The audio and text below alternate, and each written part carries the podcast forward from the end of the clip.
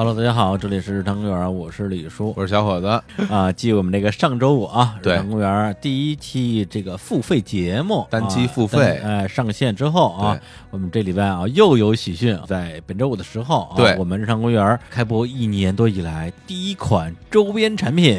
将隆重上线。它。的上线平台是在哪儿呢？摩点网，摩就是摩托的摩啊，哎。一点点的点。摩点网呢哎。是一个众筹网站的，对这次啊周边呢将以众筹的形式，我们会在一定规范时间以内来进行销售，而且就这个产品只售这一次，过了一段时间就买不着了。到时候大家在摩天网搜索“日坛公园”，嗯就能找着我们的这个周边产品。没错对，嗯那这个东西到底是什么呢？我们先小小的卖一个关子。对，而且具啊体的详细信息我们都会在我们的微信公众号上给大家进行具体的披露。没错，哎大家啊一定要关注我们的微信公众号啊。再说一遍，日坛公园 B B Park，Park，哎，好吧，那具体是哪样啊？嗯大家敬请期待。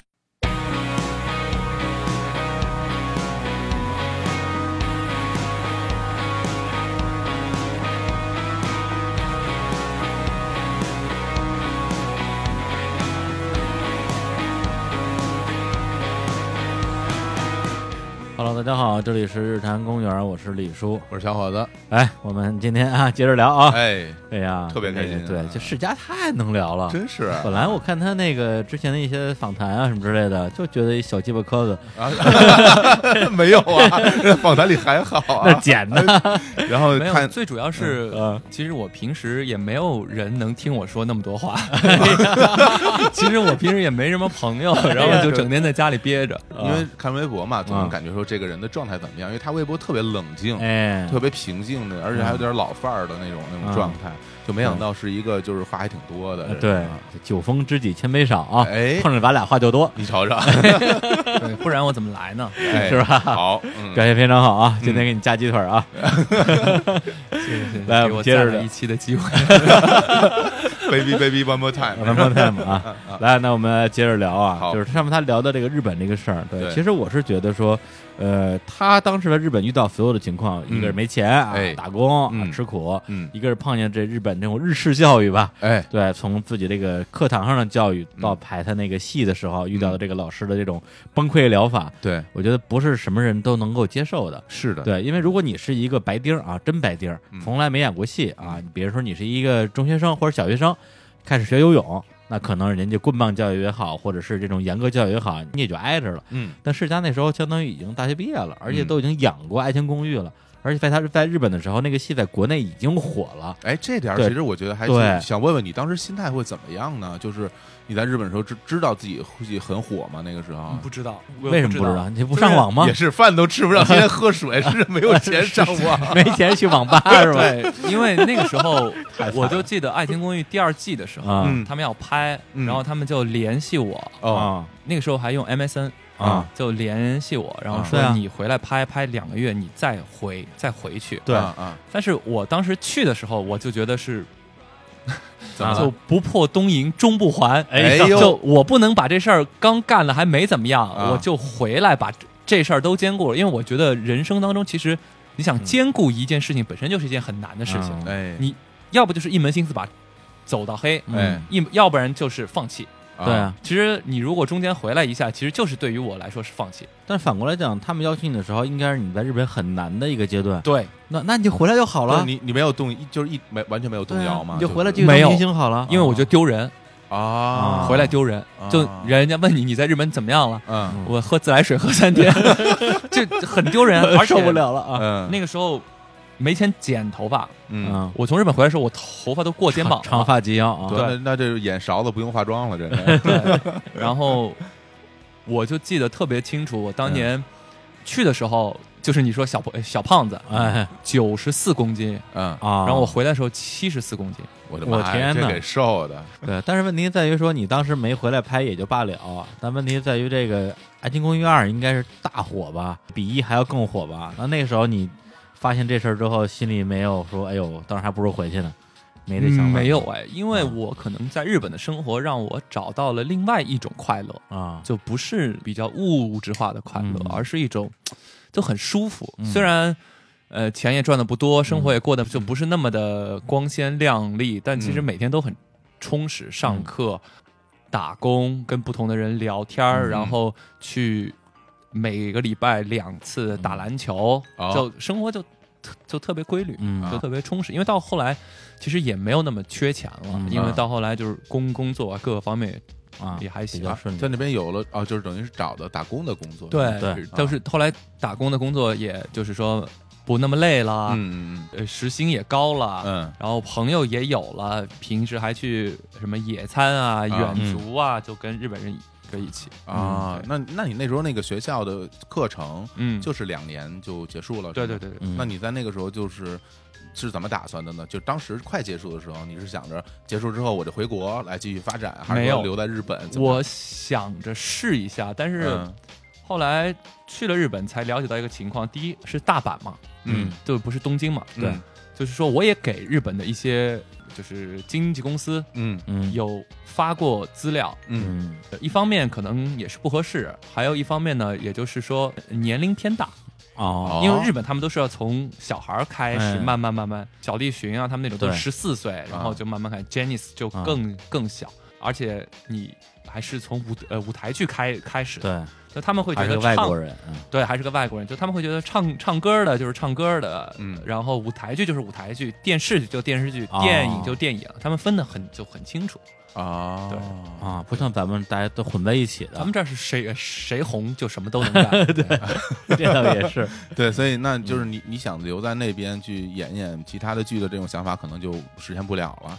呃，也可以，但嗯。后来也是因为，第一就是说，因为你在学校里可能作为一个学术环境，还能有呃主要的角色给你演，嗯但你到外面去，其实很很难有主要的角色来给你演。嗯然后我就觉得我当年二十五岁，学了很多嗯东西，但是我不能老在这儿跑龙套，嗯，就我没法老在这儿跑龙套。嗯嗯而且就是说，日文虽然还行，但是其实跟他们比起来，啊那肯定，就比如说一个外国人中文说的特别好，但是你要跟他们说在北京咱们聊天儿，咱们演个北京戏，那肯定是没戏。对哎对，所以说就是有点儿有力使不出来的感觉，就是我啊。心里有有那个欲欲望想去嗯把它演好，但其实语语言上还是有点问题。嗯。嗯嗯哎，我有一个比较专业点的问题啊，就是嗯你在日本学戏这两年，除了刚才你提到那种，比如意志力的锻炼啊，嗯。作为一个男主角应该怎么怎么样，嗯，从这种表演技法上有没有一些具体的收获？因为你去之前也非常喜欢田村正和，因为这个演所有的员东西，我在日本嗯。跟着我们那个老师嗯。嗯。学嗯。习的两年的嗯。那个那个专业嗯。叫英国当代戏剧，嗯。啊。因为他以前是黄沙的，嗯。然后他就问我你想往哪个专业走？嗯。嗯我说我当然学莎士比亚了，嗯。嗯，但是他说但是莎士比亚对你来说用途不大，哎。因为可能我们觉得莎士比亚是戏剧，嗯。但在英国人看来，莎士比亚可能类似于中国的京剧，京剧，啊。就，它是有韵的，怎么演怎么演都是有说法的，对，也就是有有很强的规范啊，传统性就歌舞伎嘛，就有点那个嗯，那个意思。然后嗯。他说，对于你，我觉得影用途视表演没什么帮助，不大。嗯。我说那学什么？就学英国当代戏剧。英国当代戏剧中间就牵扯到一个，呃，我研究方向的一个戏剧家叫嗯。哈罗德·品特，嗯。他拿过诺贝尔文学奖。啊对，诺贝尔文学奖历史上只有三个人是只写剧本，只是剧作家拿诺贝尔文学奖的，嗯一个是英国的叫肖伯纳，嗯还有美国的尤金奥尼尔，嗯然后还有就是那个哈罗德·品特。就是英国，包括美国外百老汇的一些戏剧都是中产阶级。嗯嗯所谓的中产阶级戏剧，就可能跟我们这儿不太一样。就比如说纯聊天儿，就说也没有舞台事件，也没有怎么样，就是两个人拿杯酒在咖啡厅里纯聊天，然后能聊三个小时以上。啊。中产阶级等于是高级知识分子，嗯。就都是潜台词，哎。就是类似于这样，看上去很不像演戏，嗯。只是在聊天，但它其实是戏。因为当时就觉得这个还蛮有意思的，嗯。因为其实现在所谓的西方戏，很多外国戏来中国演，大家都觉得很无聊，就是因为它只是纯聊天。对，或者说你觉得你去学这个东西之前跟之后，你表演上你会有什么很大的一个变化吗？嗯，我觉得我会交流，嗯。就是因为我们老师在说表演的时候说，你在演什么戏的时候，嗯。记住第一点就是请说人话，啊嗯。就是演员好像有演员腔、舞台腔、是。表演腔，嗯。但其实你在演的时候，现实主义题材的话，你就是像说话一样的说，嗯你怎么把它变成人话很重要。嗯，那其实那两年就是完全就是在学说人话。所以那当时你就在日本那边也稍微试了试，觉得还是没有特别适合的机会，然后就回国了。对，然后当时啊还有一个原因就啊。是说，呃，因为离开家太长时间，我两年没有回过家，啊，就没回来过啊，对，过年也不回家，不回家。没钱买机票吧？是吧？我去的时候是啊坐飞机去的啊然后我回国的时候是坐船回来的，啊，你为什么要选择坐船回来啊？因为没钱啊。就是没钱，没有没有，当当时是因为因为有很多的东西，嗯就船可以带的东西比较多，啊，而且比较便宜。啊，对，直接坐船就运回上海了嗯，两天一夜。啊！我天，对对，那那个回国那时候是是哪一年啊？一一年，一一年的年底，嗯嗯嗯。嗯嗯，对，那回来之后你怎么着就怎么继续自己的这种这种回来之演后东西啊什么的，也不知道干什么。然后第一个工作是演《爱情公寓三》，啊，啊，那这那不挺这这就连上了，不挺好吗？这连上了，对，第一还等着你呢。个工作是演《爱情公寓三》，《嗯。爱情公寓三》演完也就是演话剧，还是嗯。在上海，主要是演话剧，嗯。各种各样的话剧，嗯小剧场、商业的、先锋的、实验的，还有包括那个大剧场，对，嗯。各种各样演了两年左右。嗯。嗯，不过说这个，我倒是正好插一个问题，就关于这种表演类型的选择。嗯嗯，对，因为在国内这个演员出身的人啊，咱们只说还在做表演的，不外乎几种啊，就是嗯。电影、电视、嗯，这个剧场嗯。啊。咱们如果比如说电视节目、综艺，这也算吧。嗯嗯，对，那么有的演员他是存在一个自己的选择倾向性的，比如说嗯我能演电影就不演电视剧，嗯，啊，或者说他有一个鄙视链在。嗯，那么演这个剧场的演员，我之前我也大概观察过，嗯。不外乎这么几种，一种是他真他就热爱这个东西，嗯嗯，他就不想演别的；嗯。还有一种呢，他可能整个人的，无论是从他的这个能力啊，还是说他的机机遇啊，他没有机会演一些影视作品里边的重要角色，去也就是赚点钱、跑个龙套什么的。嗯还有一种呢，就是真的是大腕儿了。嗯对，就是已经完全立住了。比如说前两年像梅婷啊，像嗯像像徐帆啊，嗯有时候也会回来到剧场，包括陈道明，嗯他，也会演一些话剧。嗯，那我不知道你自己是怎么看这个事儿的？因为当时回上海之后也没有别的工作，就是演话剧，就影视的邀约没有吗？没有公寓三之后，没有，哦因为大家都不太知道这个人，可能第一季的时候有出来过，但最火的时候，第二季这个人就不在。啊，嗯然后到底怎么样？第三季在里边好像已经不是一个特别重要的对对对对，就慢慢，慢慢慢慢边缘化。边缘化了。对对对，活该让你叫你回来不回来。没有没有，就是 就回来之后，啊很多做采访，嗯嗯他们都会问说你有没有很后悔啊？嗯原来你是男一号，啊但后来后来慢慢边缘化，别嗯别人都越来越火，男怎么样？啊，嗯那我觉得就是价值观可能不是只有一个，我一直会这么去回答，我就说啊人就像一棵树，哎，嗯就比如说我。不在的这两年，大家就更加的枝繁叶茂了，这是件哎特别好的事情。嗯，但我可能就还在那儿，这个嗯小树墩子。嗯但是可能在你看不到的地方，嗯可能在树底下，我哎的根是扎的越来越扎实了。那如果这样下去，你就一直在演那个舞台剧，比如说再多演几年，你自己也觉得 OK 的吗？嗯，后来就是因为也是有点，哦我觉得太安全了，啊，因为我这个人永远不喜欢太安全，就是太无聊。嗯这我就我就觉得就一开始的时候，因为所有其实就像李叔刚才说的，啊。演员演舞演舞台剧，可能啊。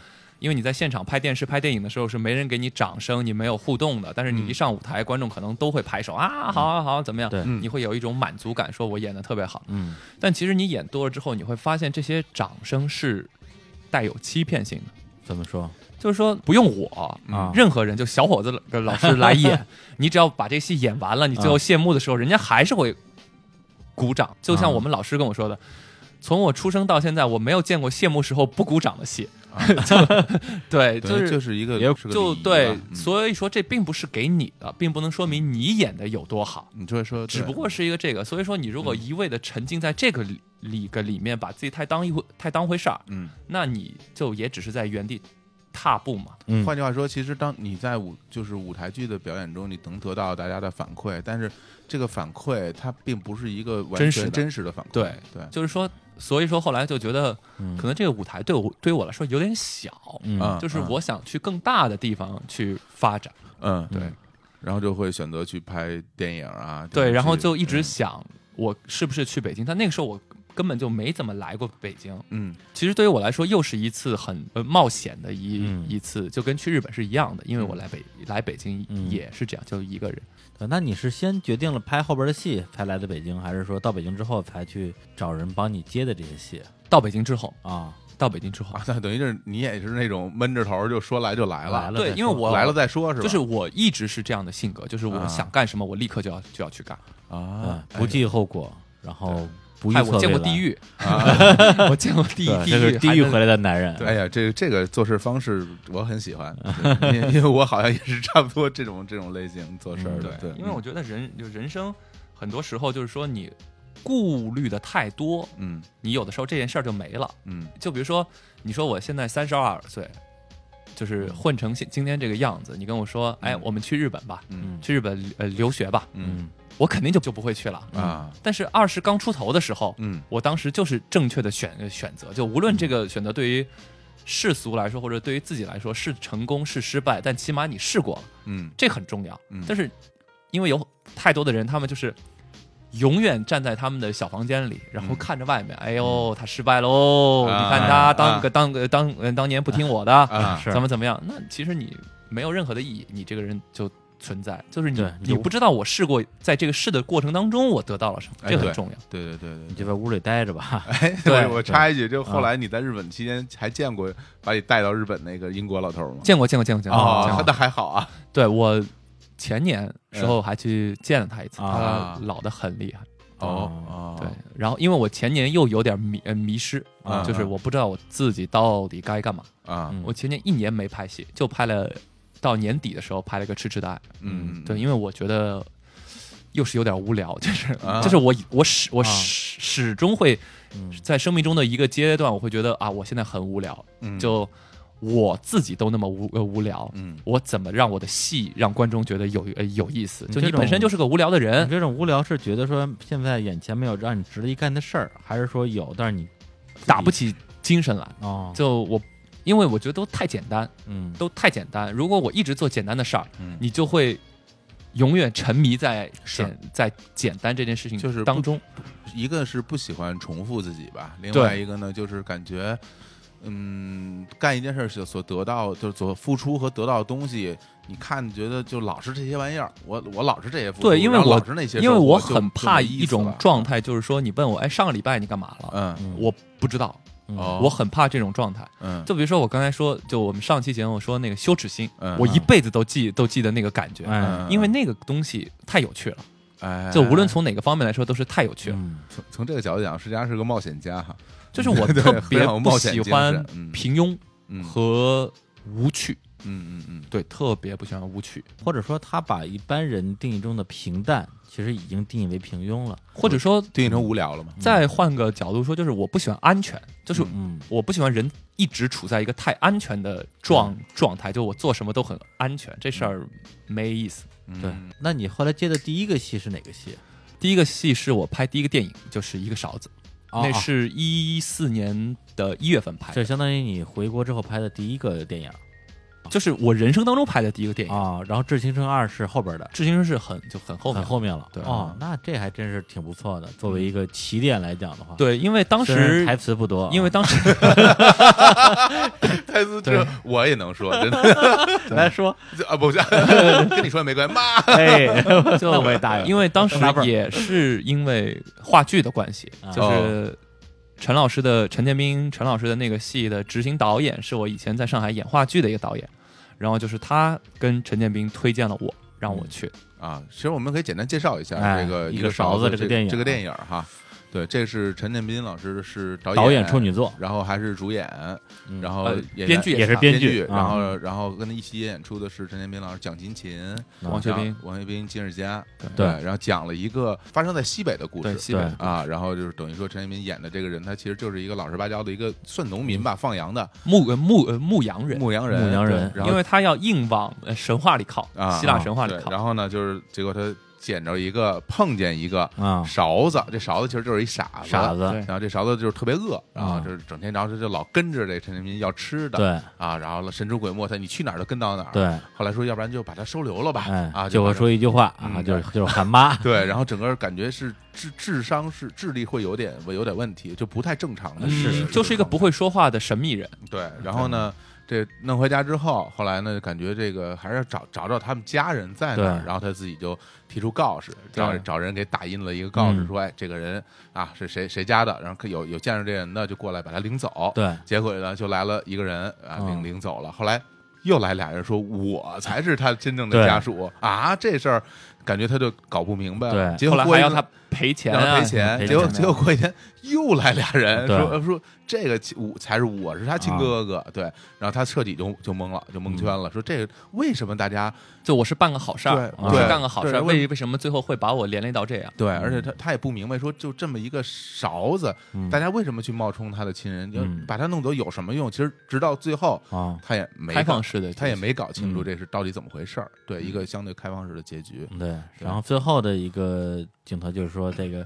因为那那个那个傻子一开始一直戴着一个红红色的遮阳色的遮遮阳帽，残破的，对，嗯然后后来呢，这个陈建斌就是在这个绝望之中自己戴上了那个帽子，对然后然后电影就变成了他的这个第一视角，透过这个红色的帽子看这个世界，对他发现自己变成了那个傻子，对对，这样就后后边就就一一帮小孩冲他就对扔雪球就过过来欺负他，就结束这样就了，结束了。嗯对，是一个比较典型的这个作者电影吧。对，对，而且之前我们其实，在那个我们聊冯巩的电影里边还提了一句，嗯因为这个电影本身它的这个小说原著啊叫《奔跑的月光》，作者叫胡学文，他之前另外一个作品被改编成了冯巩的那个电影叫《心急吃不了热豆腐》。对，嗯因为陈老师也很奇妙，嗯，嗯我不我不知道有多少人现在还看《人民文学》这本杂这本杂志，这个杂志还存在吗？还存在，他就是天哪！他每期都看，哦，他就是在人民文学上看到了这篇文章，哦。然后去联系的作者。对文学，我在我印象中就跟什么啄木鸟啊、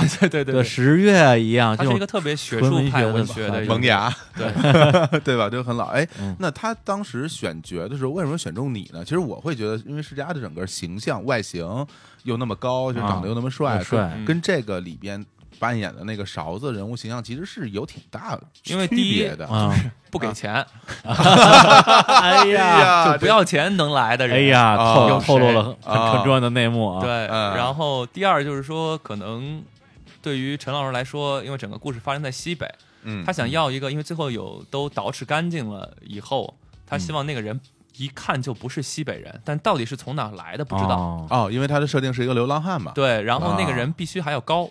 因为你把一个那么高的人带到家里来，其实是有危险性的，啊，就是他有一个这样的感，就是蒋勤勤说了一句嘛，说半夜他要起了什么歹心，对对对咱们俩都按不住他，对对对所以他必须得对身高体壮。啊，然后那个施施加在里面还有非常激情的演出，啊，对，有一个啊。背部全裸，背部全裸。这个是我人生当中尺度最大的一次。然后，然后他是现场跟我说的，啊，啊，是吗？叫你脱是吗？对，他说我们待会儿有个洗澡的，戏，等于其实是一出把他就把，因为他流浪汉嘛，蓬头垢面。长，蓬头对，就垢给他面，捯饬干净理发，然后剪胡子，然后我啊。就问他，嗯导演 就就是那个知青个啊个导演，因为我们俩熟嘛，嗯陈老师就让他来跟我聊，他说嗯你可以吗？嗯，我说嗯。什么？还我没听错吗？裸戏，就我又没拿钱，还 还裸，还裸，还裸，拿钱还还裸裸戏。对，而且你裸戏如果是床戏，我就演了，对然后就自己裸，然后往那儿一站，我就嗯去问陈老师，我说嗯这个镜头嗯对你对您的戏有多重多重要？啊哎，然后他就说了两点，啊第一，他说他是整个戏里唯一一个用光的镜镜头，因为它是个逆光，嗯。嗯，唯一一个打灯的一个镜镜头。嗯。然后他为什么要打灯呢？因为他本身是个牧羊人，嗯。然后嗯，他站在上面，嗯。他用一盆水给我浇，这其实是个洗呃洗礼的过程。洗礼啊哦，对他想要一个宗个宗教感。嗯。啊，然后我一听，我就说那行吧，嗯哦，你要这么一说，我还真是嗯那个镜头的确是因为那个光是那种逆光黄色的对黄灯昏黄的大逆灯光，对，然后正好就拍在对是一个澡盆，他站在那个澡澡盆里，里边，对对，然后从头其实是洗。浇了一盆水，啊对对啊，所以你在拍的时候，这个因为拍的是背面嘛，啊呃正面有遮挡吗没有，哎呀，就我跟陈老师两个两个人，啊，多尴尬。是吧？哎呀，陈老师没没表扬表扬你，陈老师说不错不错不错，哎不错。因为因为那个时候我因为我看你嗯。嗯是有很多镜头是有有雪的嘛，嗯那个是嗯。是冬天嘛，冬呃冬天，那那一月份。那那屋里会很冷吧？我觉很冷，得啊，很冷。然后我有一天就是跟，因为他们把我不是住在羊圈里，对对对对，然后我就跟所有的羊嗯，住在一起，对对。我，我在里面躺了一天，躺一天，躺了一天，为就拍就拍一天，就就是拍羊戏啊，对，拍羊戏，跟跟羊有关系的戏，因为这这是这桥段里是这么设计的，就是说他们收留了他，但是呢又不敢搁在屋里，对，又怕他起什么歹心，结果呢说放在外边会冻死，嗯。然后就他们家有一羊圈嗯。是有顶儿的，嗯。里边都是羊，嗯。然后就把它扔在那羊圈里，然后结果就跟羊躺在一块儿，里边密密麻麻全全是羊。羊，然后他脏兮兮裹着 跟羊一起睡觉是怎样的体验？我跟你说，就拍感觉那个戏，啊。我一整天没有出那个羊圈，因为啊。太麻烦。因为羊他们是领头羊，领头羊就头哎头羊一跑，他们就跑，是。而他这羊的一跑，你搂不回来。嗯。所以说，那我出来必须要让羊走开，我才能出来嘛。嗯。所以陈老师说：“哎，你先别，你先别出来，啊，你就在里面。”后来啊。我晚上回家，啊。浑身都是伤，被踩的。被踩的。啊，羊不臭，不臭吗？羊不臭，啊，然后就是被踩的，浑身都是被羊踩的。相当于一天把所有的羊戏都给拍完了，是吧？对对对对对，我天，哎呀这大家可以去看看这电影。就是我当时我看的时候，我就想问石佳，就是跟羊就是住在一起，那个是什么一种体验？暖暖和暖和，真暖和啊真暖和里边那些都是那种就是羔羊，啊！羔羊其咩实咩咩的那种对，而且羔羊其实还是带有一些羔羊的味道，其实它比山羊味儿还要重一点儿。你说没味道，估计你熏的闻不出来了，没有没有，好像是没什么味味，嗯就还好是吧？比我想象当中反正要好很多。嗯，啊，哎对，呦，这个为了戏做这么大牺牲，你在拍这个戏的时候，啊之前你见过活羊吗？没有我 我猜哦，见过见过啊是吗？我在上呃上戏的时候养过羊，啊你养，羊为什么要养羊啊？因为我当时演一个剧本叫《山羊》，啊。是阿尔比的一个剧本，然后呢？啊，嗯。他就他就说一个特别美国的一个故事，就说一个建筑师，嗯。啊一个特别有名的建筑师，然后他就拿了很多奖，然后他要做一个新的呃工呃工作，嗯。回来之后，他就牵了一头羊回来，然后他就跟他老婆说：“我要跟你离婚，嗯。我要跟他结婚，啊。要跟这头羊结个结婚。哎。啊，然后这是一个倒叙的故事，然后嗯，家庭就说嗯就说他去的那个地地方，嗯一个村儿，嗯然后那个村儿里就是一人找了一个动物，嗯就结为伴侣。就比如说有个长得很丑很丑的男的，嗯然后他说：“来来来，你你来我家，你看，嗯，这是我的太太，是只天鹅。啊啊，然后他说：“你为什么要选择这样子的一个生活态度？”他说：“嗯我长得那么丑，别人都不喜欢我。嗯，你看这个天鹅多美丽，它不会嫌弃我。”呃，阿尔比是荒诞派，哎，你在跟羊接触的过程中，因为你你那时候养了多长时间啊？一个多月。呃，李叔，啊你你你啊小时候跟羊有过近距离接触没有？经常有啊，是吧我们村里就全全是全是放 养对，的，然后你你我天天见因为我是这么觉得，我觉得羊是一种，啊，就在我看来没有那种情感流露的，没有的，就是他他的眼神里边是空洞的，然后他的表达的情绪只有就是惊恐，然后就跑走了，然后然后或者是悠闲在那吃。我当年就是对，因为我不知道你们去过去没去过上海戏剧学院。嗯。我是今年刚去过，就嗯。上海戏剧学院不是有个大草坪吗？嗯。我我我被保安追，因为羊吃上面上面的草，就就就就就像剃头剃坏了，你知道吗？就被他吃了一片。而且而且羊吃草会吃草根儿的，对对对对它从底下吃，它会把那整个那个对草都吃死。我当时花了九百块钱还是啊一千两百块钱买的，哇，山羊吗？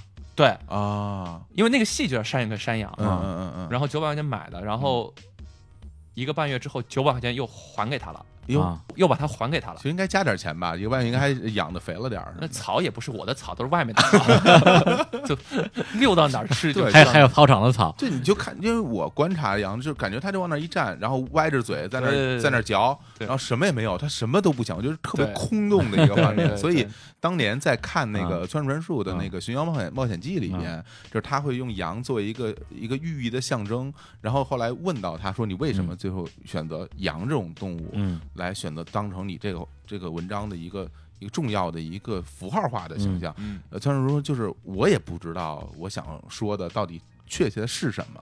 对，但是我觉得好像就是阳，然后其实羊给人感觉就是一种很空洞的，因为很很多空洞的存在古希腊、嗯呃古罗马的史诗嗯里面，嗯嗯很多都说羊。嗯嗯为什么说羊呢？嗯羊是个象征，嗯嗯它就是比喻老百姓。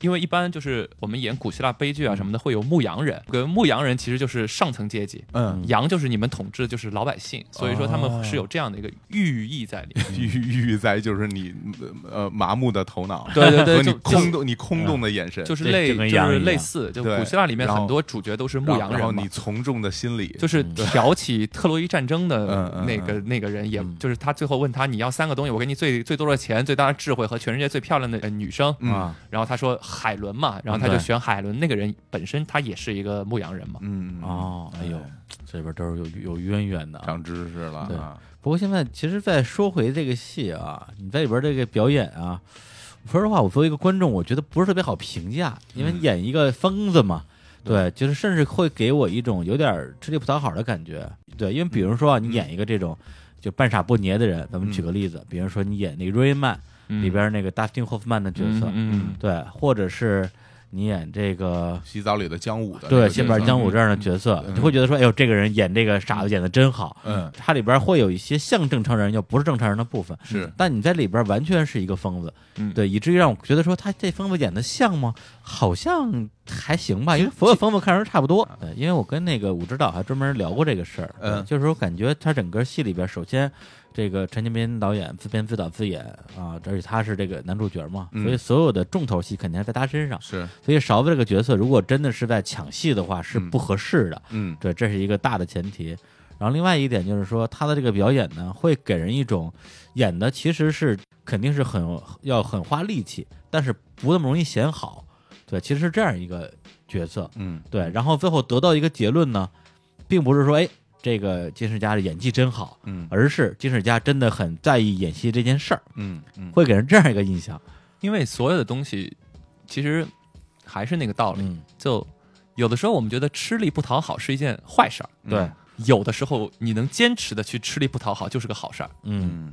但是你要坚持下去，对，我们不能永远走捷走捷径，嗯。嗯。就永远东西我们都想都想一个什么事儿都跟你没关系，但你拿到最大好处，嗯。对，怎么可能？嗯。所以说还是要，我觉得就是过程，整个过程特别的重要。就是因为我在拍的时候，我也没有想，哎，我要拿个什么奖啊，没有想什么，只不过是觉得，哎，我要把这个东西老老实实的、踏踏实实的演出来，嗯。嗯别让人家觉得，哎，你看啊，这个人是《爱情公寓》里的人，他根本就不是个勺子，嗯不行。嗯。这就破坏了整个戏的一个印象，所以说还是。老老实实的，嗯就该怎么样就是怎么样。嗯。我看到的人他就是这样子，嗯。对。然后结合我自己就把它这么演出来就行。嗯，其实这真的确是因为世家在里边的扮相啊，啊，基本上看不清楚，因为其实就跟小小呃小呃小伙子老师刚才说的，他嗯说有很多的小细节的设计啊等等，其实全都有，但嗯观众可能会忽略了。嗯但是有一个问题就是，你演员不能因为你这个设计会被忽略，而你就去不设计。对，哎，你说这个特别对，嗯嗯嗯这个很重要。就是说，人家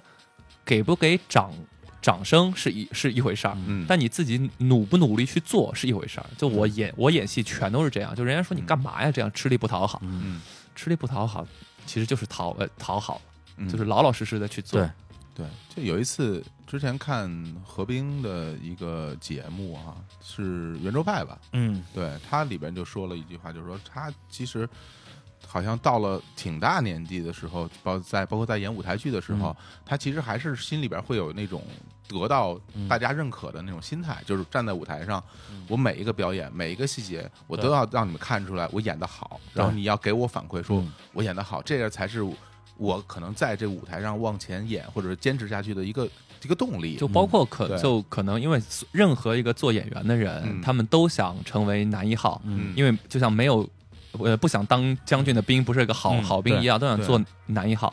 但其实有的时候，你一味的去强调你自己，对有的时候你会破坏了整整个戏本身。对，因为他他后来就顺着这个往下说，他说其实嗯他后来发现自己那个那个状态其实是不对的，然后就讲了有一场戏就是嗯呃有发生了个意外啊，他受伤了，流着血什么的，嗯然后在受伤之后他就不没有精力去想我这演的漂不漂亮，嗯你们会不会给我掌声，他就只嗯能去。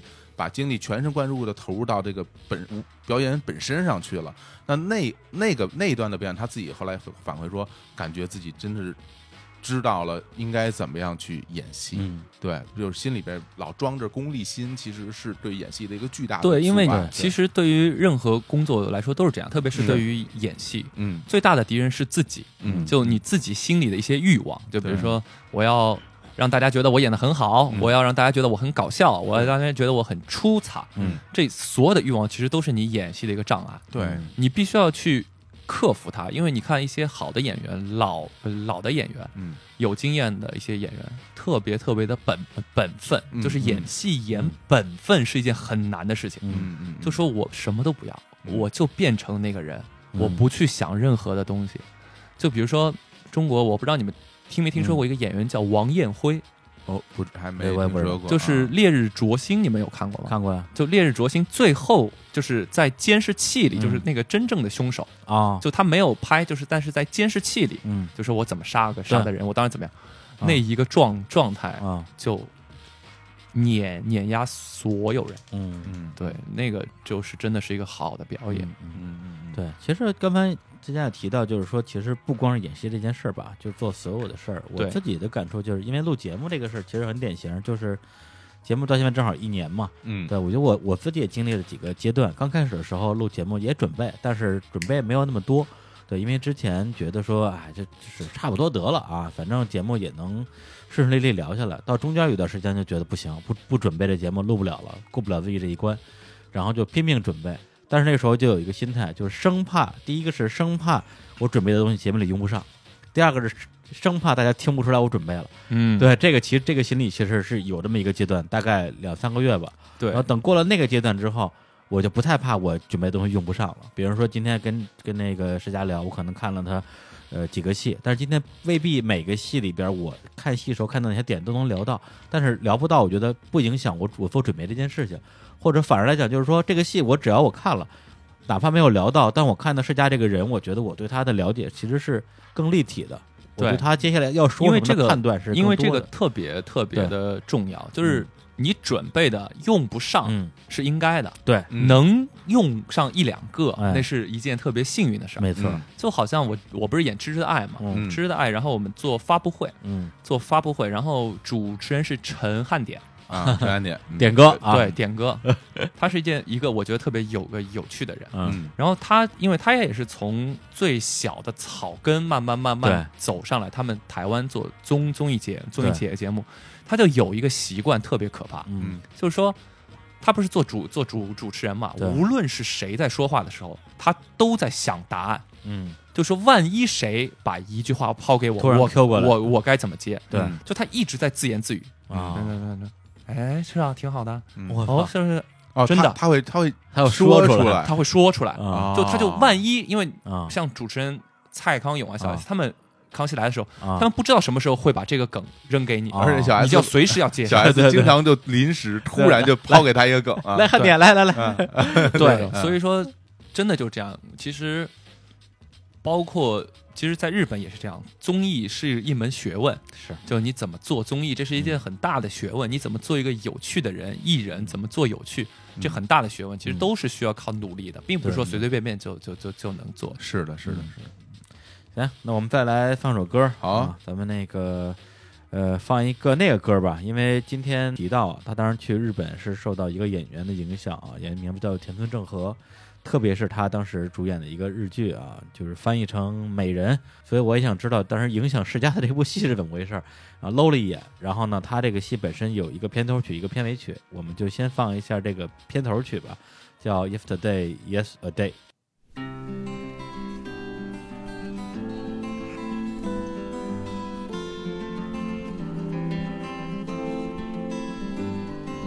Yesterday, yesterday, like any day. For every day seemed the same sad way to pass the day. The sun went down without me. Suddenly, someone else has touched my shadow. He said, Hello. Yesterday, yesterday, like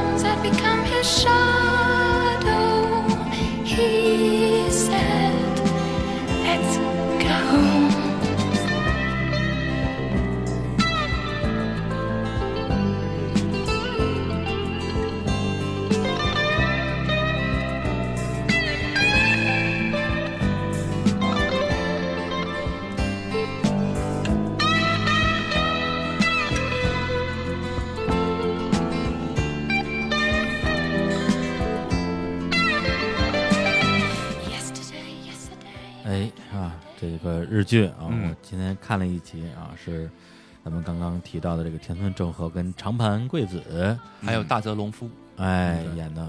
那个讲的是一个这个整形医生的故事，对。嗯。对，然后这个角色的这个塑造啊，嗯。我觉得还真的是非常精彩的，嗯。呃，也多多少少能够理解了世嘉当时为什么这么喜欢这个剧。嗯，然后他后来我不知道是不是出于这对这个剧的一个热爱，后来演了《美人制造哎》，也是一个整也是一个整形医生，是不是？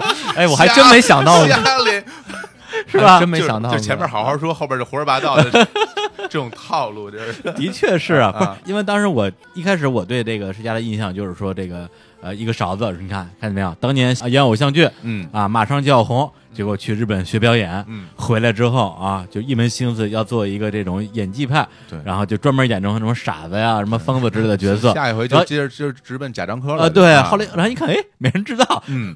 于于正戏，哎这什么情况？然后就惊了。然后后来我看了一集嘛，嗯。我说哦，原来是演整形医生啊，哦，明白为什么了，为了向偶像致敬。联系。完全不是这样子。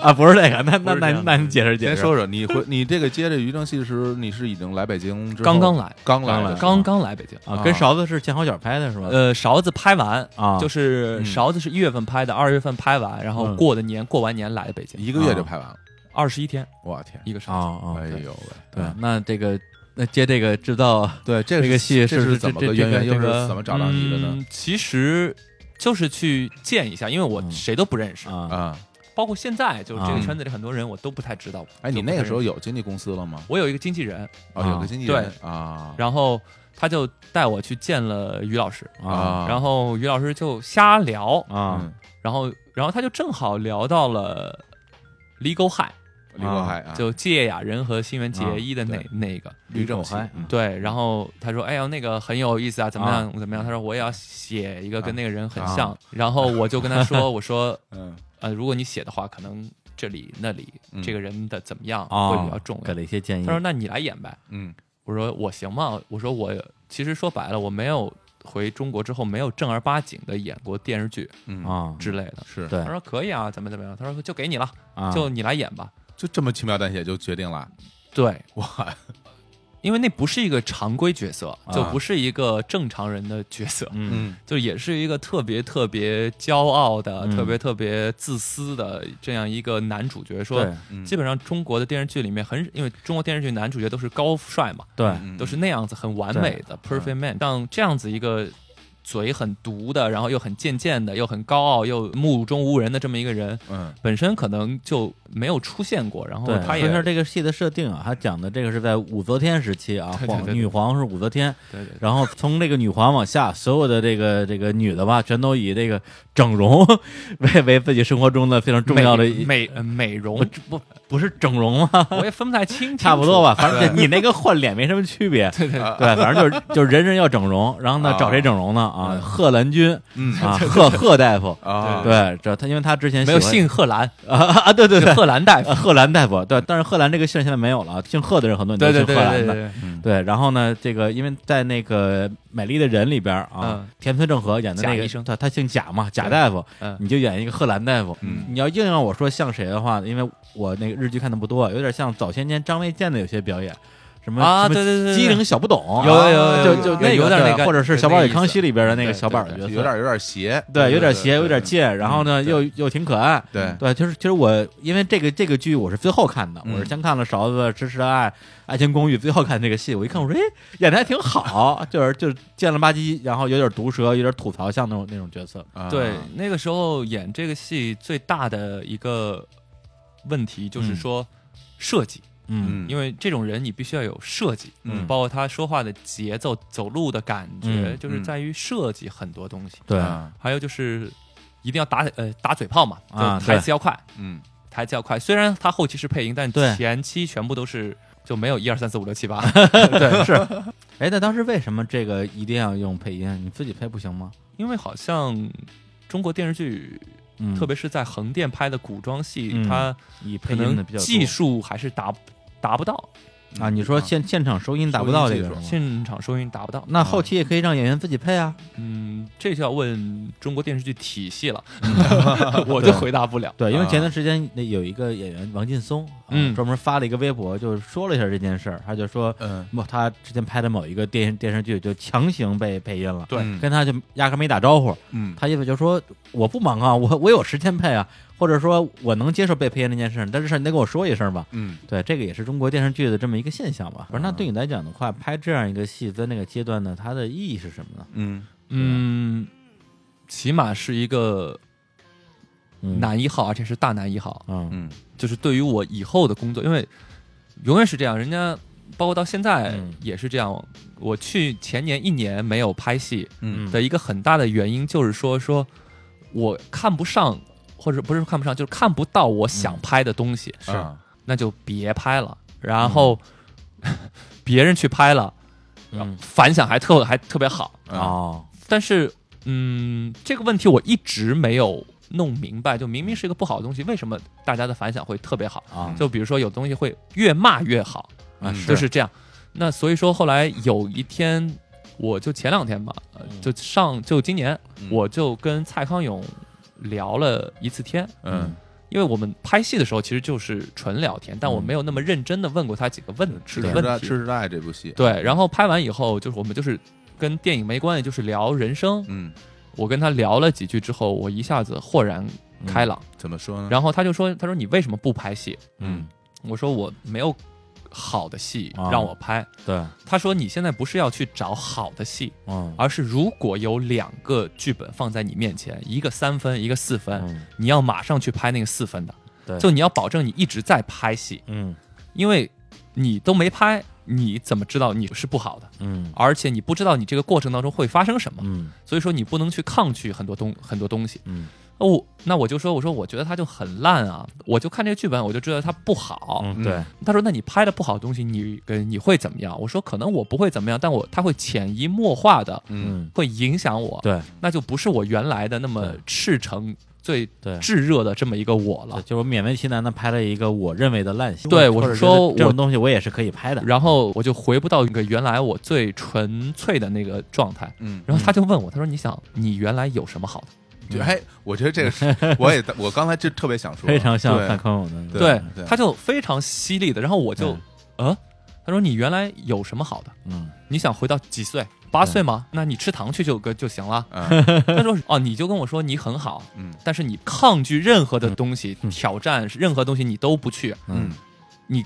凭什么跟我说你很好？是你要挑战过。”被影响过，但你还在这儿，那你跟我说你很你很好，嗯。所以说这也就是为什么我今年开始吧，我整个人生的态度有点大的转变。哎。嗯，嗯对，就包括我听了日坛公园，我会喜欢来谈 日坛公园，然后我会来主动联系你们说，哎，我能不能来跟你们聊天儿？还真是，因为我觉得我生活当中太无趣了，我需要一些有趣的人、有趣的事儿来帮我大家去丰呃丰富它。对，那而且我自己是嗯。有趣的，我演出来的东西也会更有趣一点，对，就把自己的生活打开一点，别活那么封闭。，就你需要一些新鲜的刺激，对。它是好是坏咱们再说，我去我我去年做任何的事情都特别的认真，啊。嗯，不是说认真不个不好，哎，就是向死而生。嗯。啊。就所有的东西都是 啊。日本有句话叫啊“伊努修卡克鲁”，就是赌上命去做，就给人所有的事儿都觉得这个人很重。不是你都特认真做什么事儿了？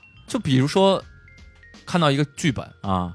跟导演聊啊剧本，后来聊完以后，就我做很多功课，把就做完，跟导演聊以后，嗯，会发现导演啊。对剧本的理解、啊。熟悉程度还没有我还没我熟悉。啊嗯。然后我就会觉得，哎，什么东西？这导演连剧本都没有看明白，嗯。我还去看明白了，然后就不去了。包括可以理解，嗯有的时候就看到一个呃导演，然后我说，那你既然你很懂，你那么喜欢，啊你为什么要去妥协？然后他嗯说，那没办法，市场就是这样，我要去嗯妥去妥协嗯。我说行，那你妥协吧，我嗯不会跟你一起妥协了。嗯但如果你想做你自己真正想做东西的时候嗯，我不要钱，我也会来跟你一起来做。嗯但是到后来觉得，就这种感觉其实是不好的，嗯就是给人的压力很大。嗯就是那什么叫好的？就什么叫好的嗯？就有的时候它口碑不好，但它票房很成功，嗯那你也不能说这个不好。那有的时候它票房不好，它口碑很好，你也不能说它是好。嗯对所以说这是你给人的形象是一个特别爱惜羽毛的老艺术家的形象，对是吧？对，就特别的，嗯，反正我觉得，包括我爸、我呃我妈啊，全都说说就太重了，就生活好像嗯就有点儿什么意思呢？就是说有点儿三岛由三岛由纪夫啊那个时候的那个范儿，还真是，是吧？就你知道吗？就三岛由纪夫那个时候的那个范儿。对，嗯直到这个蔡康永导演过来点醒你啊。对，因，为我们曾经精致过吗？对，对。是吧一一样其实 我们我们曾经向往精致。对，不不过你刚才说那个拍戏啊、挑戏这个事儿，我也我觉得是这样哈，因为它这玩意儿呢，想想看，它就成了一种悖论了，就是说你看不到你喜欢的、你觉得认可的剧本，但是你喜欢的，说你看到就是真的有你喜欢的剧本的时候，人家也看不到你，因为你没有演戏。对。所以这个东西，如果你老这样坚持的话，你就其实相当于你就永远站在这儿。然后那个时候，蔡康永什么也没有做对蔡康永还说了一个一点，因为我当时就特别的偏激，特别的片面，我就说嗯，你看这时这个时这个时代嗯为什么会是这样的一个时代？嗯我们为什么不聊理想、聊梦想、聊艺术、聊美？哎呦，然后说这个时代，哎呀，我就是我的意思就是说说，哎，时不与我。哎啊，嗯，然后蔡康永就他就说，嗯。每个时代的人都是这么觉得，他们都觉得自己的时代很特很特殊。嗯，那你说七十年代，嗯。呃，朦胧派啊嗯，就顾城啊、海子啊，他们那波人，他们不觉得时不与我吗？嗯。他们也觉得时不与我，所所以顾城搬到激流岛上去住，嗯，就就他们都是这样，就没有一个时代是不特殊的，嗯。但只不过是你站在哪个角度上去看，嗯嗯嗯，对我觉得哦，好像是这样子。对嗯，而且这里边其实有一个很重要的点，就是说，呃关于这个变红这件事情，嗯对，因为可能我现在感觉你并没有那么急着去说我要达到一个大家心目中的红，但是红这个事情，它可能意味着很多的事情，它不光是说你会变有钱，嗯你会拿到很多的片酬，嗯它还有一个重要的一个衍生品，就是在于你会有更多的选择。嗯，当你够红、够有名，或者是有了一些比较经典的角色之后，嗯大家真的有好的角色的时候，无论是因为你的演技，还是因为你的这个票房吸金能力，对会找到你。嗯对，这个时候你就拥有了更多的选择。就像刚才小伙子说的嗯，大家会想到你。对对，如果你不红，或者是你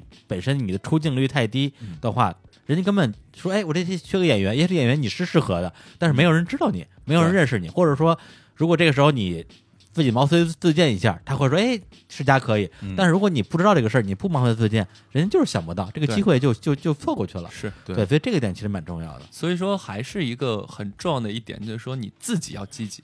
对，我去年就自己很消极，嗯就是去山里嗯 哎呀，跟着我们那老师，嗯啊，就是过苦行僧一样的日子，哎呀，嗯就去磨呃磨练自己，嗯然后想找到一些有趣的东西，包括我去广州一个法国老个老师上课，嗯。嗯。我今年也去了，嗯。去年也去了，然后他就说，哎，你今年的状态比去年好很多。嗯。啊。他说：“去年你来的时候，就好像你身上背负着一个宿命来的，哎。也不知道为什么，就是哪来的宿命。但你今年那个今年整个人的状态就好很多。放下了很多，对，我觉得跟我今年演了一个话剧也有关系啊狂飙》哦，就是写演田汉是吧？对，演田汉，就通过田汉的一生，我了解到挺多事情，因为他其实跟我挺像的，嗯。嗯。他也是在早年在日本留学，嗯。然后最后回回来做艺术，嗯对，就是说在演田汉之前，我只是一味的知道我不喜欢这个，啊。我我看我看不上这个，我不喜欢这个，不喜欢那个，哎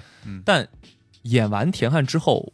我突然之间就把田汉先生加呃加持于我，嗯。就慢慢慢慢我就觉得啊，我知道我自己要干什么了。嗯就哎我没有说就是消极的，就是我不喜欢这个，我我不干这个，我不干那个，嗯而是我我要干一些这样的东西。嗯嗯对，就慢慢慢慢，所以说这个过程我很喜欢，就通过一个戏让自己有个转变。其实对，就像一句古话嘛，嗯叫做“君子有所为，有所不为”。，对，但是你如果认为自己是一个君子的话，你会有所不为的话，这是没有任何问题的。嗯但是你还得有所为啊，对对你还得去做点什么。对，所以说我其实觉得，可能我从小就是一个想比较多的人，我是一个很敏感的人。嗯，是。我的遇到一些人生问题，包括你们说会用诗歌的方法来嗯表达，或者是怎么样，嗯。其实，呃，我心里可能运动员还是作祟吧，就是我不想认输的，嗯。嗯，就是男子汉大丈夫，流血不流泪，就是这样。因为我看电影不哭的，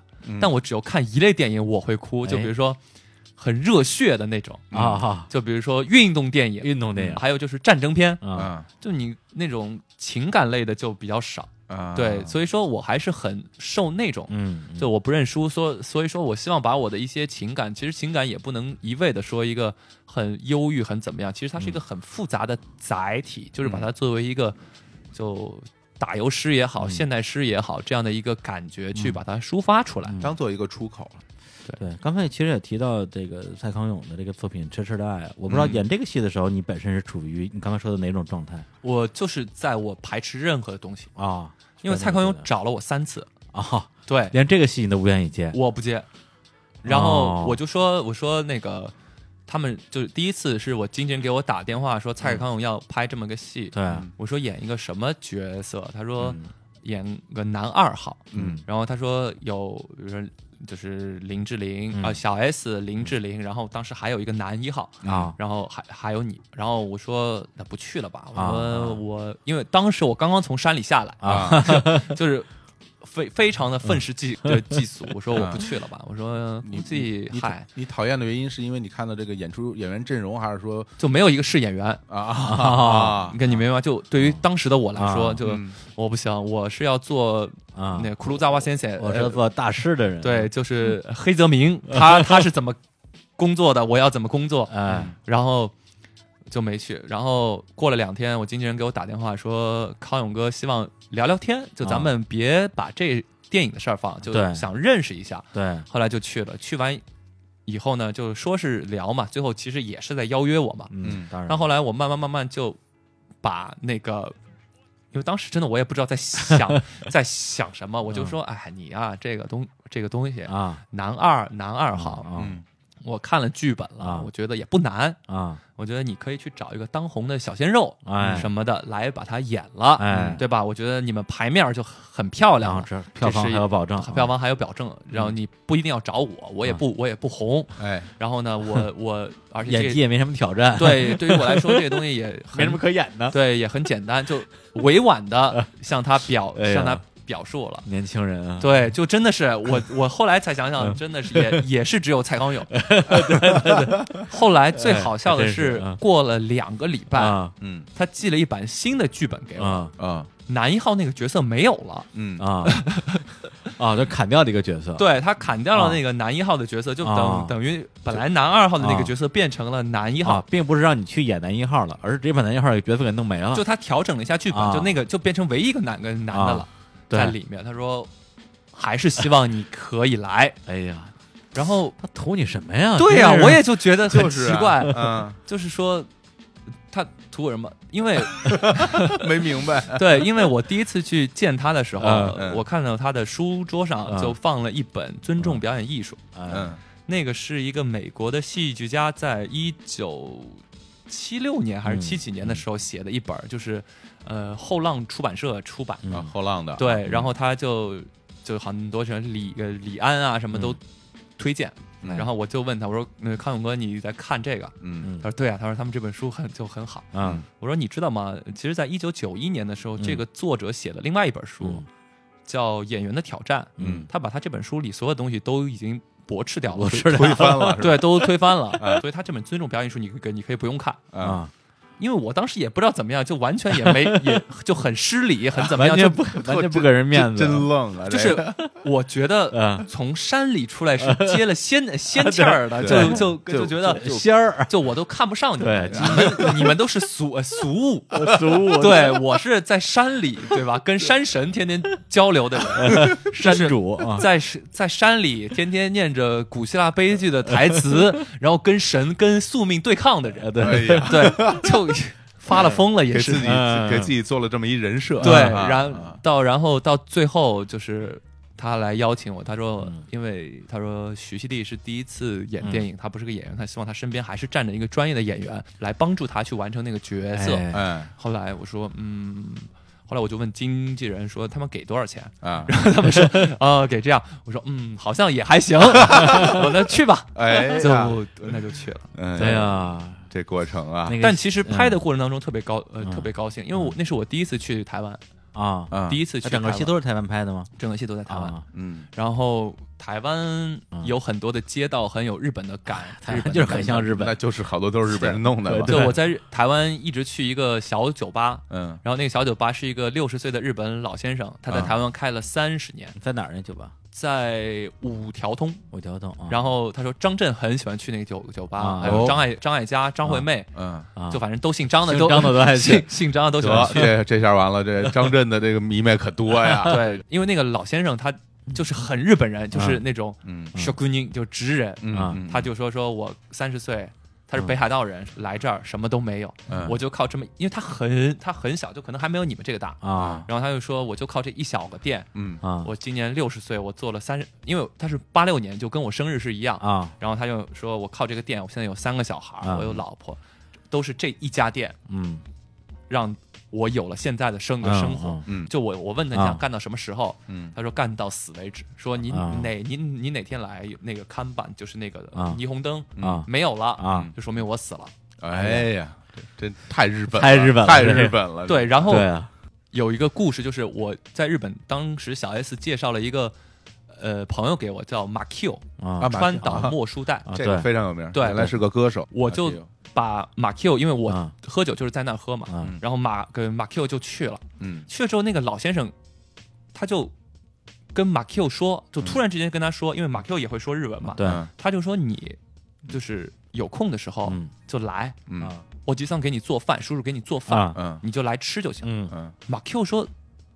为什么他突然之间这么跟我说？嗯。嗯他说你不记得了，嗯。三十年前啊。我刚来日本的时候，啊。因为马 Q 的爸爸等等于是日本的有点黑道背景的这么一个人，哦。嗯就是这个老先生开店的时候就老被当地的流呃流氓骚呃骚扰，台湾那边的啊。就是马 Q 的爸爸帮他摆平的，让他有了这个店。嗯，马 Q 现在爸爸也过世了，他妈妈也也去世了，哦。然后也哦。但但就是叔叔嘛，就就那个叔叔就就觉得说，嗯。你只要来这儿吃饭，叔叔给你做饭吃，嗯，你只要有时间就来。哎呀，然后马 Q 都不太认识他。因为还小嘛，那个时候。他说那个时候你你爸爸你妈妈老带你来来过这儿，你还不记得了？他嗯说不记得，就是那个老先生，哟，这个听的还真是挺感慨的。那种就很深夜食堂，嗯对，就是是其实他有点深夜食个嗯。就食堂的意思，嗯。就那个店没有菜没有菜单，嗯啊，就彻底没有，对他那墙上有。没有，就是你要吃什么，嗯。啊，就是他给他小孩做什做什么吃的，嗯。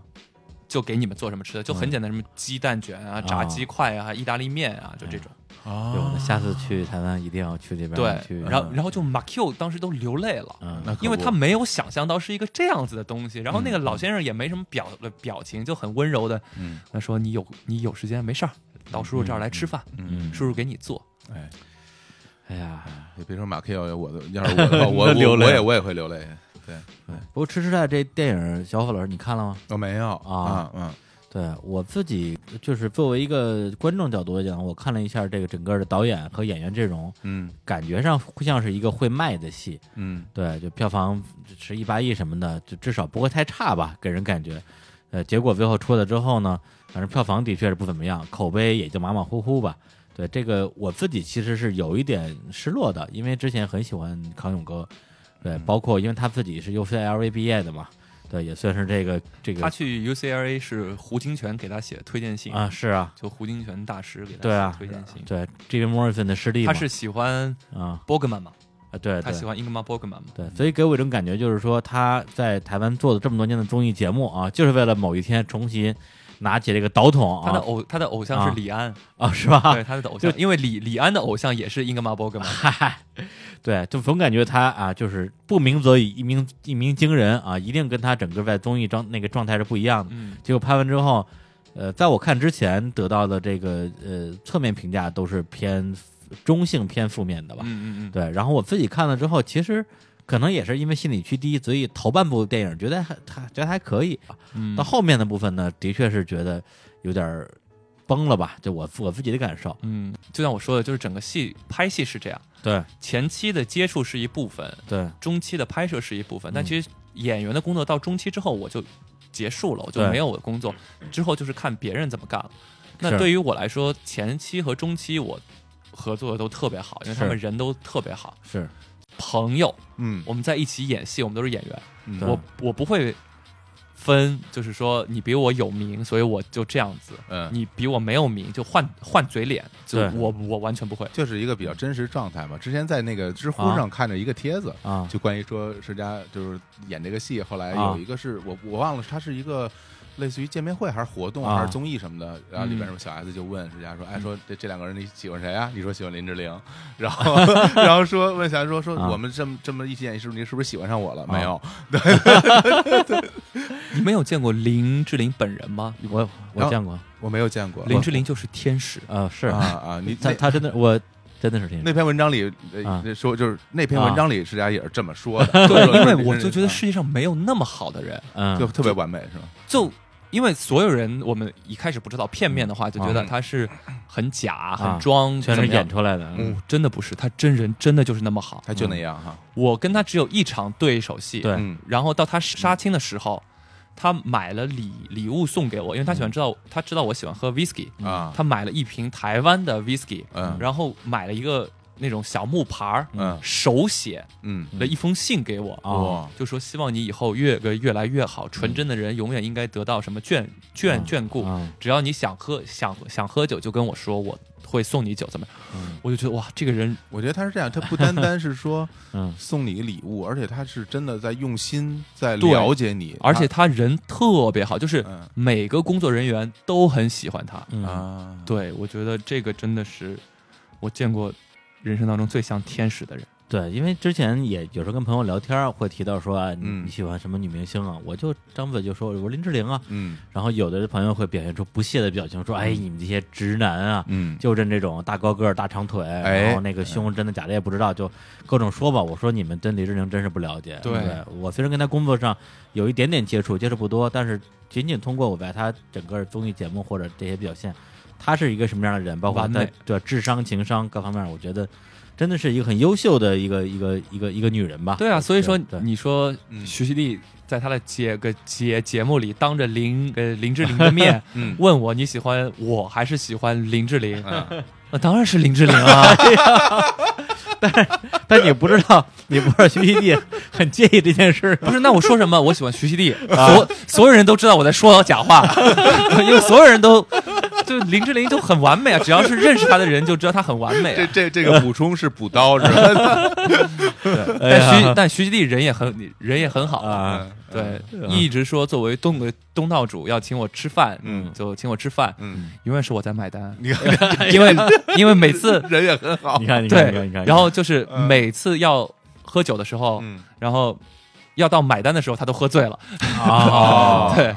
哎呀，哎呀套路深啊，但啊，但是就是嗯你你们听我说就会知道，就是整个很嗯舒服，很融洽，很融可以很融洽因为嗯台湾的拍戏没有那么累，嗯没有那么忙，嗯对，所以说大家就很有很多生活。就就一边拍一边玩呗。那当然，那也不用跟杨住在一起，那可能 那肯定感觉好多了。杨住在那一起的时候，我真的当时差点就忧郁症了，真真的差点就忧郁躺一。天是吧？对啊，因为我当时那个妆还不能吃饭，哦，对，就没法张嘴，那那个就只能喝喝喝流质，为什么能那个大胡子，因为那个大胡子把胡子整整个嘴都粘都粘啊都粘上，然后那个头发也是假的，也是假的。然后他就嗯九点开工，陈老师、蒋老师他们都是现场化妆，九点开工，我五点就要起来化妆。哎，这很辛苦，嗯嗯嗯不过说到这个，我想最后聊一下世家这个这个人设的问题啊。哎对，因为他之前在豆瓣录了一个东西叫“拌嘴”啊，是。里边有一句这个名名言啊，slogan 啊，对，金句啊嗯，走心不走红，是吧？这个这个的确也是现在对你的坊间的对你的这么一个吐槽吧。嗯。然后你自己有有时候也拿出来自黑，对，包括我前两天在那个呃，就是在豆瓣的那个拌嘴的微博上，嗯。底下有一条这个这个这个微博的用户留言，然后被嗯。顶到了上面。啊，他是这样说的：说我之前超级喜欢金世佳，结果喜欢了好久都没有红，我就不喜欢了。什么玩意儿啊？这是 当时我的反应说：我说，哎，这个影视圈的这个粉丝啊，什么逻辑啊？跟我们音乐圈还不太一样。嗯，音乐圈就是本来我很喜欢他，他后来红了，对。我就不喜欢了。对他，他不属于我自己，对啊然后呢我内心中最保留的那个。然后他们影视圈呢说，哎，我喜以前很喜欢他，后来不红，我就不喜欢了。得了一个结论，就是说是不是音乐的歌迷比较矫情，嗯，这个影视圈的这个粉丝比较势利，就是我我看错人了，他居然没红 他居然没红，啊！我给这种感觉。但是说回来啊，就是如果说这个当初，比如说你拍这个一个勺子啊，这个戏是个好戏，嗯。但是你在里边可能角色没那么重要，嗯。然后就拍了这个《美人制造》啊，这个你在里边很重要，但是这个戏嘛就普普通通。嗯。即使是在同类别的戏里边，咱们比如说跟《琅琊榜》比，嗯。那它肯定还是有一定差距。对，那你说像《痴痴的爱》这个电影，如果纯看阵容的话，我嗯。觉得是一个很有可能让金世佳啪一下就能够再比之前红一截儿这个戏，结果也没红。所以我在想，你现在是怎么看待所谓的这个不红这件事儿？你觉得它是一个设定，还是你的宿命？这 这俩有什么区别？我也不一样，不一样，不一样。我没有想过这个问题，啊。但是呢，对于我来说，其实演员的工作，嗯，就我做演员的目的是演戏，嗯哎，并不是走红，哎，而且我啊特别排斥或者是不喜欢骗人，嗯。嗯。就是说吹。嗯就是我能做什么，我就说我能做什么。是嗯我我我不会吹的，好像很就唱说的比唱的还好听。对，就是我能做什么就做什么。所以说，可能很多时候给人的观感就是一个不怎么讨人喜欢的人。但因为我说实话，嗯我我从来不说假呃假话，嗯就我说实话。对，那关于不走红的这件事情，我大学有个老师叫娄继成，嗯他是娄烨导演的父亲。哦是中当时上海话剧团青年话剧团跟焦晃嗯。齐名的一个老老师，哦。他教过我。然后我上次去看他，他就跟我说了一句话，叫“桃李不言，下自成蹊”，嗯。就是对于演员来说，就是重要的是你在工作，嗯。你的好总会有人看到。嗯但是你硬要削尖了脑袋去走，其实并不是一件特别好的事儿。嗯嗯。就好像现在有很多什么所谓的人人设崩啦，怎么样？就是因为你都是假的，对对。所以所以说你是有会崩，嗯。但你我就是这样子的人，其实我没有什么好崩的，对。嗯因为我本身就是真的，我不是在骗人。是。因为当我们垂垂老矣的时候，我们回呃回想嗯起来，我这这么多年这么长的人生，其实我都是在人设里，我并没有真的人人生。对。这件事情是很可怕的，嗯就是我都是假的，我就是活在五光十色里，嗯。就是那样子的东西，我被这种东西所麻醉也好，麻木也好。嗯或者禁锢，对，其实最大的问题就是说你自己嗯。想要什么，嗯。就你的初心在什么地方，这个很重要。对。对于我对于我来说，现在也是这样，因为其实我不知道你们知不知道，就可能做演员他有标配，嗯。就比如说我每年呃每个月我要有几个新闻稿，嗯。哎。我要发几个微博，是。我要微博我还要买评论、买转发，让人家看到我的热度，这样我才能怎么样？嗯。但都是假的呀。对，嗯。而且因为我很早之前，大概四五年前就有那种微博营销的段子手团队，嗯。就是也有合作吧，关系很好。他们当时说，现在给这些所谓企业做这些什么东西，已经有点儿有这钱已经很难赚了。嗯。我们现在转转行了，嗯。给明星做人设。嗯。对他当时服务的第一个案子就是刘烨，啊。对，刘烨那时候是什么火华社社长嘛，嗯开始跟一些网友做一些非常搞笑的互动，嗯。然后让他在那个阶段微博也涨了好多粉丝，让他觉得说，就这个人在微博上的的形象是非常鲜活的，嗯。甚至在某一个阶段，他的微博的形象是超过了他在作为演员的形象的。对，然后那个哥们儿后来跟我说，我们最近正在准备包装杨成刚，嗯 因为杨成刚当时给人大家感感觉就是一个老鼠爱大米，唱老鼠大米，然后形象气质也不是很好，都是大家经常群嘲的一个对象。哎他说：“哎，我们现在就给他安排一个自黑的路线，嗯让他没事就自己黑自己，嗯哎，没准能翻过身来。”后来我还观察一下杨晨的微博，的确是有这么一个趋势，然后也部分达到了他的这个目的。因为其实呃，嗯我们说观众，我们永远在给观众看想看的，嗯但其实我们并没有想过，你给观众看一点不想看的，观众打开了以后，他们会也会变得想想看对这个事情。那其实我当时我说我自己拍一个嗯小纪、小纪录片嘛，嗯然后我还采访了一个水军，你知道微博零粉丝到一千万粉丝要花多少钱？嗯嗯三万块钱，而且那个粉丝是跟你互动的哦，是真是真人哦，就不是僵尸粉。啊，你说的是真的粉丝吗？我不知道他们是什么，反正就是你在嗯。电脑上看到是有互动的。嗯嗯。OK，你有一千万粉丝了之之后，比如说我每年呃，每一条微博我保证你有五万的转发、嗯。五万的评论、嗯。十万的点赞，对。嗯一个礼拜发三条，一个月十二条，嗯。是多少钱？一万块钱，嗯，就是我一个月花四万块钱在这个上面，嗯。就是做一个假繁荣、对。哎。假繁荣的事儿。嗯，对，但其实所有人都知道就是这样，因为 你其实大家是心里是明白的，看得到所谓的蛛丝马迹，只要你稍微了解一点，就比如说他发每条微博，其实他评论、转发人数都是差不多的，差不多。对，然后就是都很公，而且就很公正这个东西，你判断它里边有没有刷屏转发，其实特别好的、特别简单的一个方法，就是你搜其中某一条评论，你把那条评论的内容复制粘贴下来，然后在那个微博搜索框里边搜，你会发现大量一模一样、一个字都不差的评论。那这个肯定就是刷的嘛，所以我觉得刷热度是一方面。刚刚我说的是做人设这件事情，嗯是这两年其实非常流行，在社交媒体给这个明星来一个这个人设，而且往往是自黑，是这两年非常流行的这一个方式啊。但一个人他呃，无论历史上是因为个人的演技问题，还是因为个人的一些呃历史原因吧，大家对他有有一些不良印象，一自黑好像什么东西都解决掉了。嗯嗯嗯，对，然后所以我我在看你微博的时候，第一印象啊稍微有一心里有有一点觉得说，哎呦，这个是不是又是一个卖人设的啊？嗯就是一上来就我我怎么都不红，嗯，对，看着特眼熟啊，还爱用省省略号，对这个呵哎呀，对我爱用还有省略号，我这个而且是三呃三个点儿，爱用省略号的怎么都不红的艺人，感觉很容易崩啊。哎呀，对，但是后来我又看了跟世嘉的更多的东西啊。见面之前，其实我对他已经有一个我觉得相对比较客观的认知了。其实再回到所谓的红与不红，或者说红的意义是什么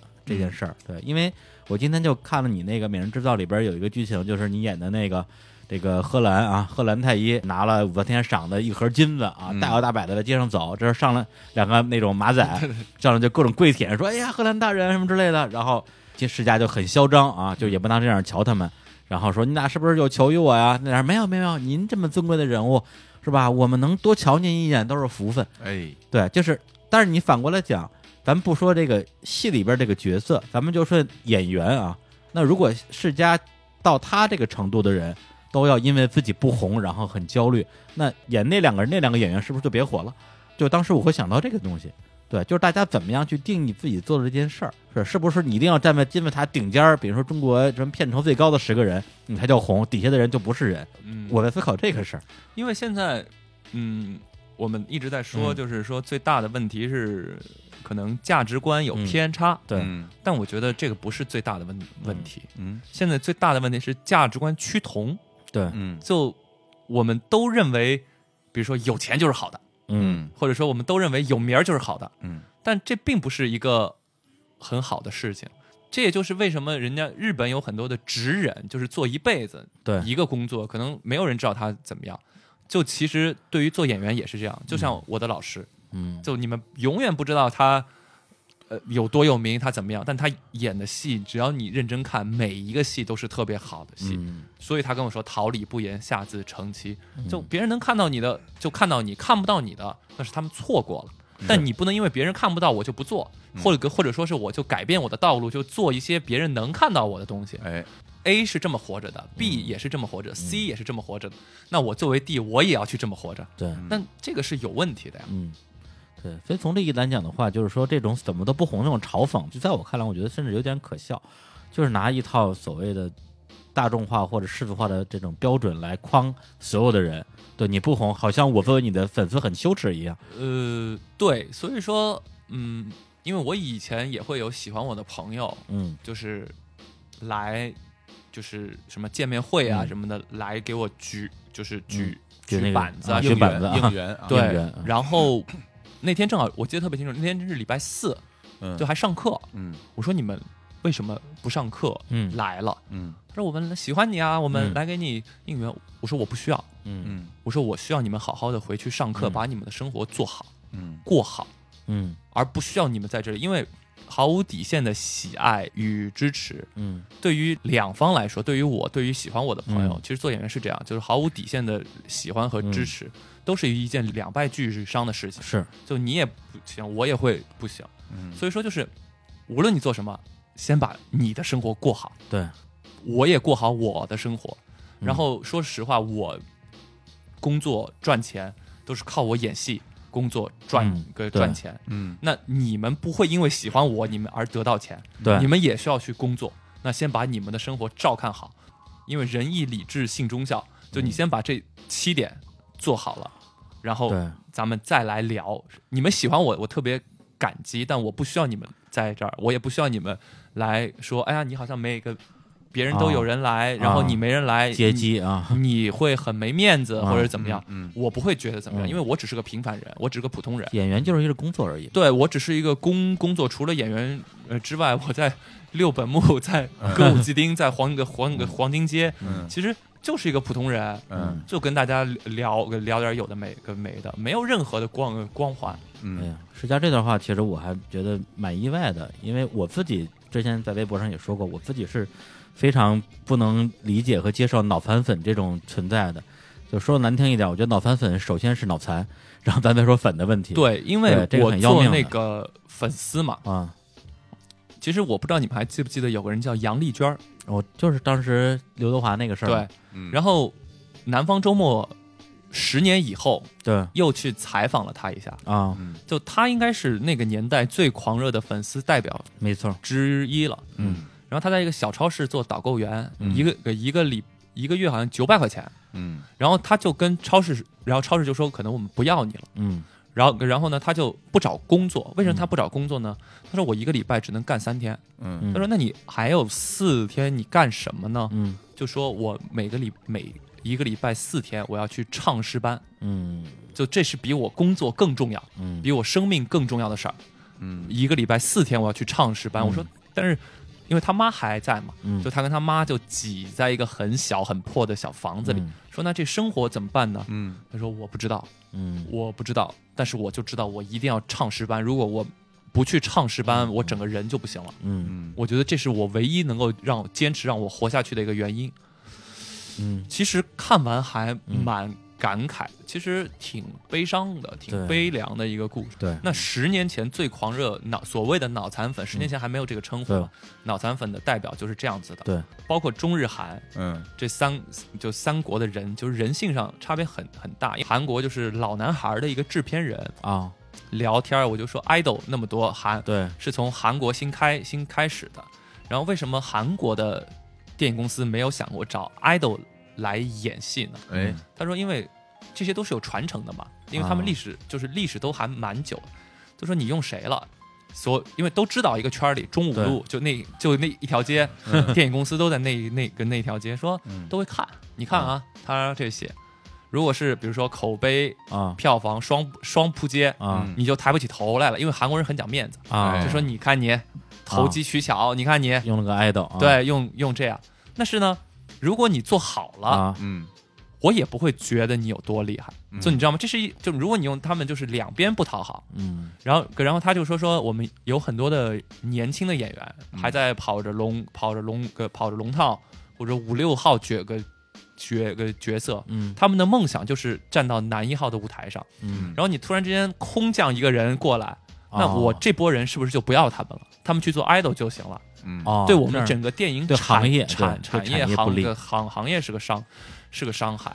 对，所以说就是，只要是在韩国，也有 idol 可以演男一号的，嗯，但都是付出了巨大努跟努力的，嗯就是你一定要让人家觉得我就是他们是就是你口碑坏一次嗯你就不行了，就所有人都看不上你了。嗯，所以说他们就是说他们没有那么的包容，就就好像韩韩国只要出了一个什么事儿，嗯马上要谢罪，谢就要就要退，就退出影个影视圈，嗯就是他们没有那么大的包容，对于这个东西，就是你什么做的不好了，你跟你就走开，就是这样子。所以我我们这儿还是挺包容的，大家。嗯好，那那个最后啊，最后这个，因为刚才石佳也说他最近在拍一个新的戏啊，估计应该会在明年明年对，明年上映。哎行，那今天呃跟石佳聊的也是比较尽兴啊，是本来觉得说连演戏带这个他之前的一些个人经历啊，有一个多小时应该差不多了，结果聊了很久，我自己也还觉得蛮有收获的，包括他。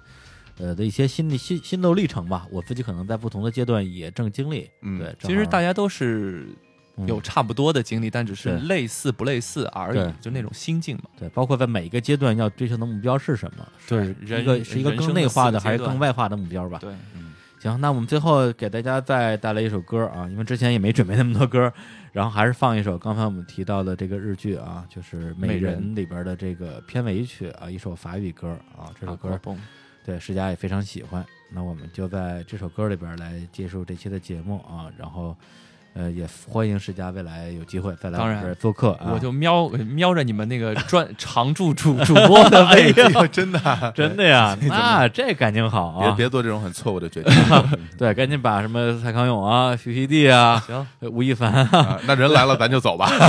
都叫过来。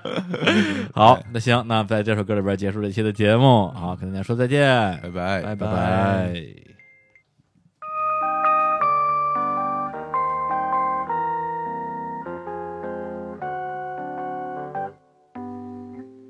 C'est un aquaboniste, un faiseur de plaisanteries qui dit toujours à quoi bon, à quoi bon. Un aquaboniste, un modeste guitariste qui n'est jamais dans le ton, à quoi bon. C'est un aquaboniste, un faiseur de plaisanteries qui dit toujours à quoi bon, à quoi bon. Un aquaboniste, un peu trop idéaliste, qui répète sur tous les tons à quoi bon?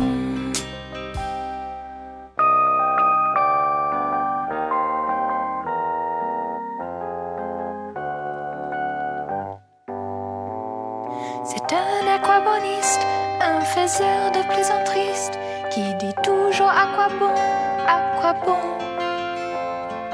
Un aquaboniste, un drôle de je m'en foutiste, qui dit à tort à raison, à quoi bon? C'est un aquaboniste, un faiseur de plaisanteries, qui dit toujours à quoi bon, à quoi bon? Un aquaboniste qui se fout de tout et persiste à dire je veux bien mais au fond, à quoi bon?